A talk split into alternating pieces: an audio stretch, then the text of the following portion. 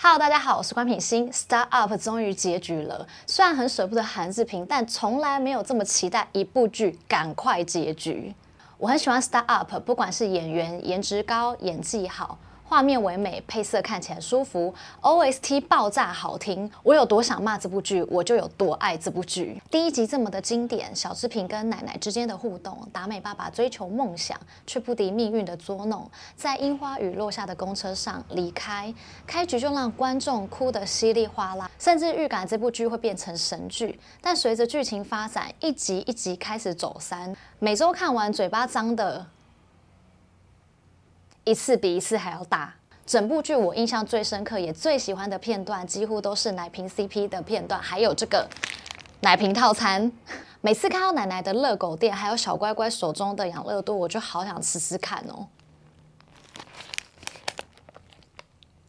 于是我就冲去买了。剧中有许多自录性的商品，我大概只有这个才买得起。其实我很讨厌吃乐狗，但看到志平在吃。感受到奶奶满满的爱跟关心，我就好想吃哦。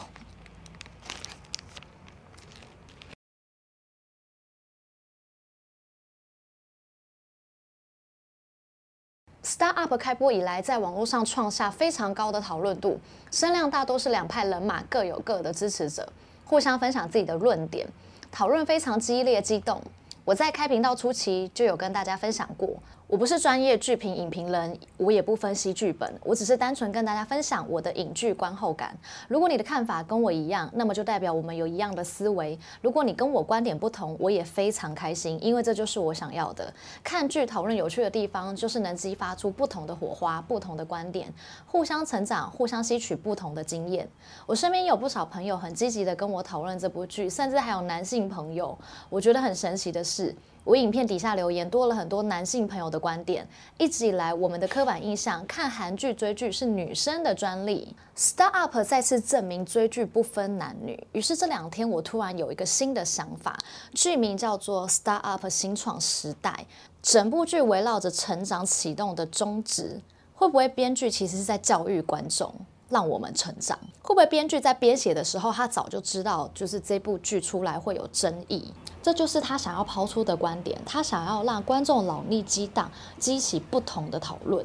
不然，以编剧以往的作品来看，他怎么会写出这种让人一头雾水又黑人问号的剧本？他反传统男一的设定，试图改变我们的想法，带我们去感受是否带有一点瑕疵的男主角才比较贴近现实生活呢？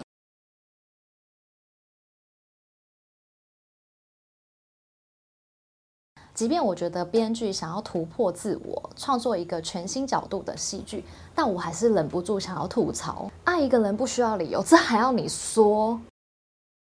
我绝对赞成爱情是盲目的，爱不需要理由。喜欢一个人就是喜欢，有时候感觉对了就对了。但今天这是一部戏剧，编剧你总要知道你要告诉我们的是什么吧？这不是戏剧的核心价值吗？连道山都很困惑，在戏剧中不止一次问达美喜欢自己什么，达美用一句“我不知道，因为是你”，难道山就结案？What？那我们前面看了这么多，到底是看了什么？达美随便讲一个一起创业的过程，发现道山的任何优点都好。好，可能有人说手很大，我明白编剧想要隐喻是道山这双手先牵起达美，是道山这双手帮助达美解决事情，是道山这双手陪伴达美度过。每个难关，但你也太隐喻了吧？从达美口中说出，我只感受到他只想表达道山的手大。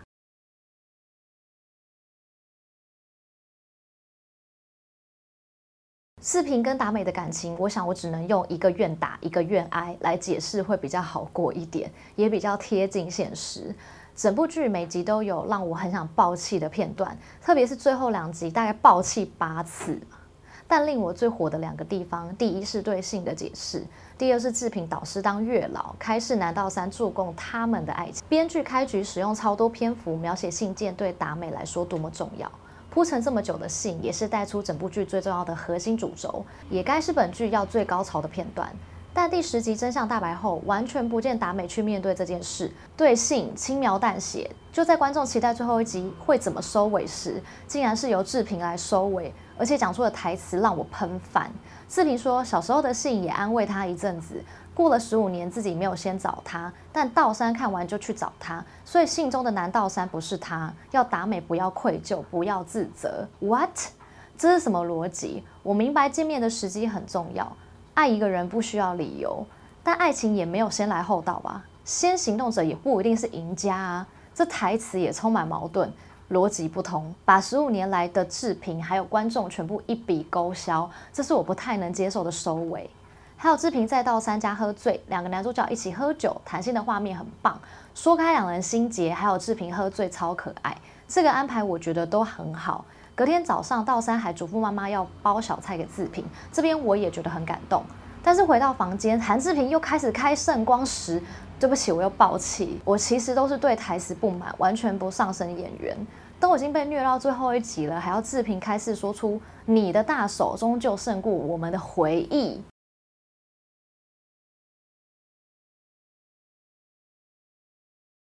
最后的大结局，最喜欢的片段当然是奶瓶 CP 的片段。志平的眼泪总是让人心疼，跟奶奶的互动对话总是让人感动。当所有人都在庆祝、都在开心时，只有奶奶记得志平、关心志平。我最喜欢奶奶最后对志平说的话：不管成功还低潮，都一定要跟奶奶联络。这条线才是整部剧收的最好、最完整。我很喜欢 Star Up 的亲情线，从开始爸爸对达美人才的爱。奶奶对小乖乖制评的爱，达美妈妈跟前婆婆的互动，虽然我觉得现实生活很少媳妇会跟前婆婆这么好，还有人才最终跟继父的摊牌，重新改回姓氏，这些线我都非常感动。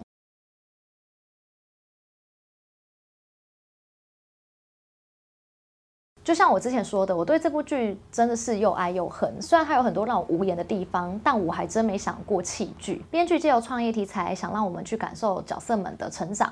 南道三从小在期望中长大，想要创业，但不太清楚自己为什么而创，自己的梦想究竟是什么。经过矽谷三年的工作回来，情绪控管好多了，也稳重许多，不再冲动行事，不听劝，这就是他的成长。韩志平身为专业投资人，从开始绝不投资没有利润收获的公司，绝不做高风险投资，到最后一集遇见吕珍九客串的洪代表，为了传承奶奶的爱，志平帮助更需要帮助的人。这边还有一个小彩蛋。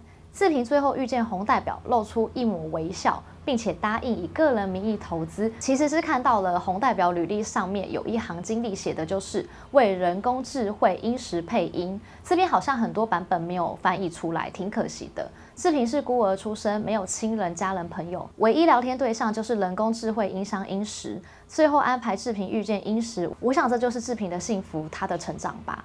想必最后两人应该会变成好朋友。人才姐姐可惜的点就是，她大概是整部剧靠自己成功认真创业的人，但是戏份少得可怜。她漂亮、知性、有能力又成熟，带领人才公司又开了精明公司。反观达美。没有身边大家的帮助，我实在看不出他的成长是什么。对感情态度也模糊不定，我想这应该是大家比较不解的地方吧。另外，关于戏剧想要描写创业的过程，我承认一开始剧中沙河创投的宗旨，还有每一集解释创业的专有名词还有概念，都让我学到不少。但是编剧将创业的过程太过理想化，有点不符合现实。我在股癌大大的投资社群里也看到许多男性朋友在讨论 start up。最近的新闻更指出，Uber 放弃了开发自驾的自动驾驶汽车的工作。这项开发本来就不容易，可是南道三团队却轻轻松松的开发出来。身为南一道三的能力没有办法说服观众，大部分都是开外挂。反观志平，到最后一集还在担心达美会不会中了记者的圈套。戏剧史上，我们心疼男二的戏很多。但很少有一部是这样的讨论度。我收到很多粉丝的留言，想要分享的也还很多，欢迎大家在底下讨论，补充我没想到的观点。另外，本周六晚上还有官品新直播聊天室，邀请大家一起来开聊 Star Up。如果你喜欢我的影片，欢迎订阅这个频道，按赞、分享、开启小铃铛。那我们下次影片见啦！